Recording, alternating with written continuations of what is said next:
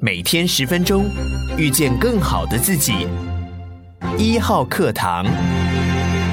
大家好，我是丁学文。时间很快啊、这个礼拜又过去了啊，我们还在看看啊，这个全世界哦有什么重要的财经新闻。今天我要分享两则哦，第一则是七月二十四号哦，在中国南边的城市哦，广西的南宁。我们看到中国的国务院委员还有外交部长哦，王毅跟越南的副总理范平敏哦，共同宣布了双方达成协议。经过四年的谈判呢，他们开始要允许越南的水果之王榴莲哦，台湾很多人吃过榴莲进入中国市场。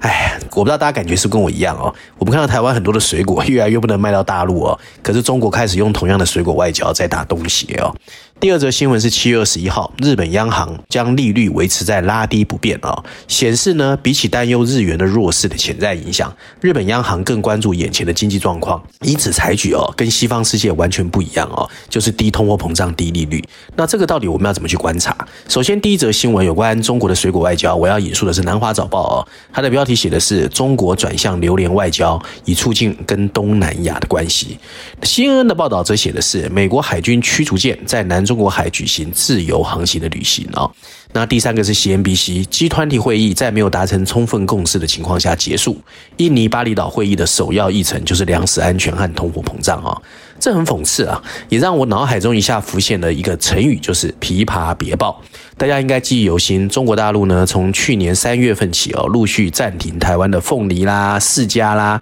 还有莲雾的这个输销案。六月份今年啊，又开始说台湾的石斑鱼有药物的残留，然后呢，还有白带鱼、竹筴鱼，甚至到七月份最新的芒果表皮也说有 COVID-19 的病毒。那这不是琵琶别抱？什么是琵琶别抱？不过不能否认啊，两岸关系真的已经翻篇。全球地缘政治最引人注目的，当就是东协地区。中国呢，有意巩固跟东南亚的关系，以抗衡美国日益渐增的影响力。除了靠“一带一路”之外，水果外交就是他们最新的一个动作。所以呢，从越南、泰国、马来西亚、柬埔寨，他们都开始慢慢用水果外交作为他外交的利器。那香港的南华早报还有亚洲周刊就有说，王毅呢近期出访马来西亚，又一次提到这个水果，甚至提到还要进口更多的棕榈油啦、热带水果跟其他的农产品。那据报道，马来西亚的首相纳吉在出席“一带一路”高峰会的时候，还带了四十三颗的新鲜的猫山王的榴莲，跟中国的领导人共享，象征两国建交四十三周年哦。所以这看起来，我不知道大家会不会想起，有点像马英九时代两岸那种如胶似漆的现象，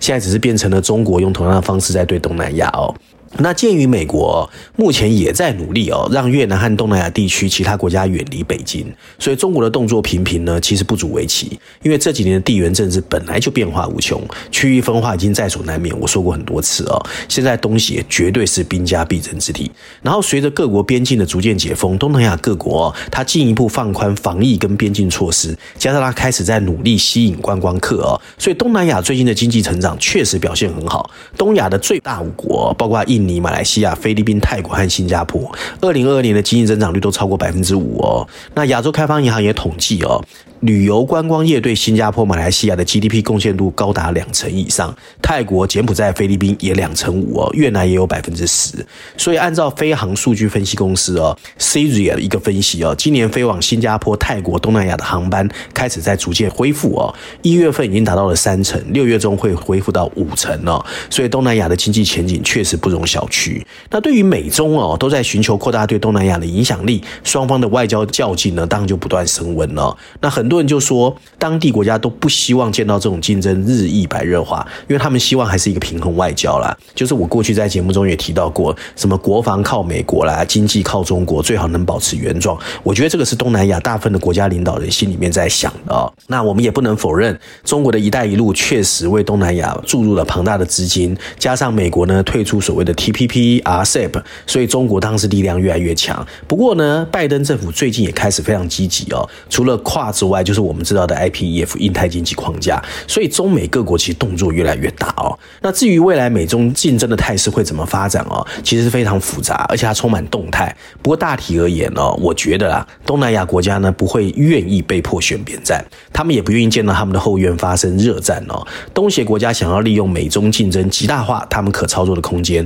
而不是减小他们可操作的空间。那拉回台湾哦，台湾近期呢，我要承认，在跟美国、日本、欧盟的互动真的有突破，但在各国都把目光投向印太地区的时候，台湾的南向政策看起来好像无动于衷哦。那事实上，蔡总统已经到了第二届哦，到第一届的时候，他还曾经一再在强调新南向，最近几年好像提都不提哦。个人觉得哦，其实新南向的五大旗舰还蛮有道理的，包括农业啦、医卫啦、医疗卫生哦、产业人才、产业创新及供应链，我觉得这都是东南亚需要的。只是呢，台湾好像没有一些跨部会的整合，怎么打出一个新南向？甚至呢，随着选举到来之后，提都不提了。那如果说过去六年是新南向政策的一个酝酿期，那未来六年应该是发扬光大期啊？怎么第二任开始就没有动作了哦？这样的发展其实我是非常看不懂的啊。首先呢，美中大国战略竞争都要拉拢东南亚加入阵营。美国六月份史无前例在华府还举办了一个东协九国的峰会，欧盟呢听说十二月也要办一个峰会，代表东南亚其实是越来越重要哦，并不是越来越不重要。第二个呢，全球供应链朝向安全、韧性、分散调整的局面一定。东协印度不但是新的世界工厂，也是重要的能源矿物的原物料供应地，所以产业的发展，你也不应该放弃它。而最重要是，相较于中南美洲跟非洲，印太区未来经济成长的动力哦更加。我刚才前面已经提了，所以这个内需市场难道你也不要吗？在这种情况之下，凭借地理距离、台商网络还有新移民的优势，加上呢，其实大家知道东南亚有很多对台湾非常友善的华侨或者以前侨生哦，所以这都是台湾可以赢别人的地方。所以没有一个明确的战略哦，我觉得真的是非常可惜哦。那限于资源，新南向政策当然必须要赶快聚焦。目前的旗舰计划和它的潜力，我。我觉得还是蛮大的。那对于行政院来说呢，你只是一个经贸谈判的题目，其实对台湾是没有帮助的。你必须赶快有一些具体的作为，整合各个层级哦，然后加速引入新资源，启动新南向。我觉得这才是最重要的一个回春工程哦。那第二篇呢，其实有关这个低通膨这个问题哦，我要引述的是《伦敦金融时报》，它的标题写的是为什么日元下跌但不一定便宜。CNBC 说的是日本的日经指数上涨，因投资者评估 FED 决定撤回债券的购买。Bloomberg 写的则是受中国刺激的乐视债券投资者把目光投向印度跟东南亚。为什么？其实二零二二年哦，货币市场的一大焦点，除了联准会升息导致美元指数屡创新高之外，另外一个主角就是日元贬到了二十年的最低，让最近欧元表现也不好哦。那为了力抗高升的通货膨胀和挽救自己的汇率，其实亚洲各国在过去一年也有人升息哦。你譬如说，呃，菲律宾呐，或者是马来西亚跟韩国。那另外一个印尼市场倒跟日本比较像，它是唯一两个国家哦，为了保住 GDP，目前为止哦都没有调高利率的国家。那日本央行呢，也如外界所预期的，它因为担心经济增长哦，或者走入经济衰退，它还是把基准利率维持在负百分之零点一，也把十年期公债殖利率设定在零。那不过呢，二零二二年的 GDP 跟通膨有修正哦，前者下修至百分之二点四，后者上调至百分之二点三。那同样的印尼呢，它为了保住 GDP 呢，印尼央行一直说再等等看哦，所以它维持超低利率百分之三点五没有变。那当然我刚才前面有提到，其他国家就不一定，所以亚太这边呢，其实情况蛮乱的，不过整体来说，跟西方世界比起来啊，整个亚太地区，甚至包括台湾，它的 GDP 增长率呢，其实还没有完全下缓，但是它通货膨胀确实是比较低哦。那以菲律宾皮索来说，二零二二年迄今美元已经贬了十 percent，泰铢也贬了十 percent，所以这些国家其实压力比较大。那印度呢是第一次大升四十个基本点，因为印度已经连续六个月出现外资卖超，还有资金外流，所以印度货币卢比对美元也创了历史的新低。所以整个亚太地区虽然情况不一样哦，不过整体来说，我觉得通货膨胀跟利率相对是低的哦。那看起来全球政策应该会越来越紧缩，全球央行也在被迫升息，所以日本的野村证券。就说亚洲大部分的央行还是把重心放在抑制通货膨胀，但全球利空因素越来越多，所以有些经济体呢就担心经济衰退。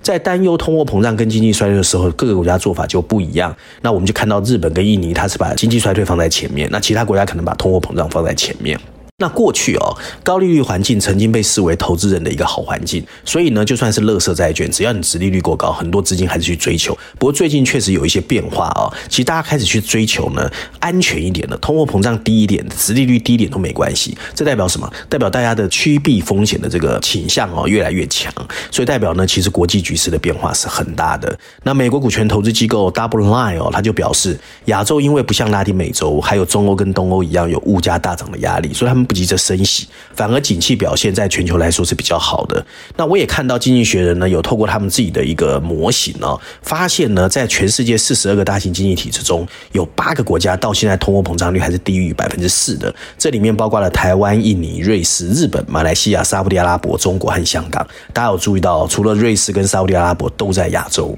那除了瑞士之外，这些经济体绝大部分呢都感受到了物价上涨的稍微压力，但是通货膨胀又没有像西方那么大，所以大部分的这个人民哦，其实感觉并不是那么强哦。那在经济学进行财经数据统计的四十二个大型经济体中，亚洲国家的表现也相对优异，包括越南呢，通货膨胀率只有百分之二点九，澳门是百分之一点一，都是价格稳定的绿洲。那很多人就会问，为什么通货膨胀在亚洲没有那么多的呃压力哦？其实基本上经济学认为有两个原因。第一个呢，二零一八年到二零二一年有非洲猪瘟在中国爆发哦，所以中国当时宰杀了两亿多头的猪，使得东亚的主要猪肉呢在当时价格上涨。不过后来呢，因为猪肉慢慢恢复了嘛，所以价格开始平稳。所以相较小麦上涨了百分之十七，猪肉价格是稳定的。另外，东亚的主食大家都知道是稻米，也只上涨百分之八。所以整个通货膨胀在粮食价格这块啊，亚洲相对来说是比西方好的。另外呢，就是 COVID-19，大家都知道哦，全世界最后两个放弃清零政策就是台湾跟中国。所以整个亚洲相对于欧美跟美国来说，它跟病毒共存还是比较慢的。所以观光旅游跟移动就相对比较。晚开开始开放，所以在这样的情况之下呢，其实相对来说，它整个那个消费爆发性哦就会比较慢一点点。不过总而言之哦，通货膨胀的预期心理让日本民众进而要求更高的薪资水平，会不会造成所谓的薪资跟物价的螺旋性上升？这个是我对亚洲比较担心的啦。吊诡的是，这种情况是日本央行一直追求目标，因为日本真的通货紧缩太久了。那照例哦，我今天还是要推荐一下呃《经济学人》的封面故事哦。这一期的《经济学人》很特别，他们设计了一个饶富趣味。的封面，在海水蓝的封底前面，经济学人放上了一支让人透清凉的红橙黄三色的冰棒。最有趣的是，在右上角有一个被咬了一口的齿痕哦，它其实是一个好整以暇在读书的黄色人影。上面的补充文字说的就是他们第一次有史以来哦，Summer Double Issue 夏季的双周刊。对，这是经济学人第一次推出的夏季双周刊，一直以来只有在 Christmas 有双周刊。今年他们决定在年的中间哦推出这个补充文稿，除了惯常对全球新闻。事务的分析之外，还附上一份长达六十四页的《一八四三 Magazine》啊，这个杂志的呃 Long Summer Race 的特辑哦。过往经济学只会在经济学的呃网络版还有应用程序的 APP 上刊载，这一次你会在纸印的经济学的杂志里面就看到了这一个所谓的呃夏季双周刊。那在绪论第一篇和十五页的 Briefing 专文，经济学认为西方的外交政策如今已经开始乱七八糟。想知道为什么？你可以看看沙乌地王储哦穆罕默德沙尔曼。那经济学的夏季双周刊的第一篇文章就是他的。另外呢，它里面还特别探讨了他的个人资料，还有长篇阅读是他的特色。那它说明了西方外交政策正在崩落哦。那有关价值观、权力和历史三大命运支柱是怎么受到侵蚀的？那大家有兴趣的话，可以去买这一本夏季双周刊作为参考。以上就今天我想跟大家分享有关过去一周发生的重大财经新闻，希望大家喜欢。我们下礼拜见。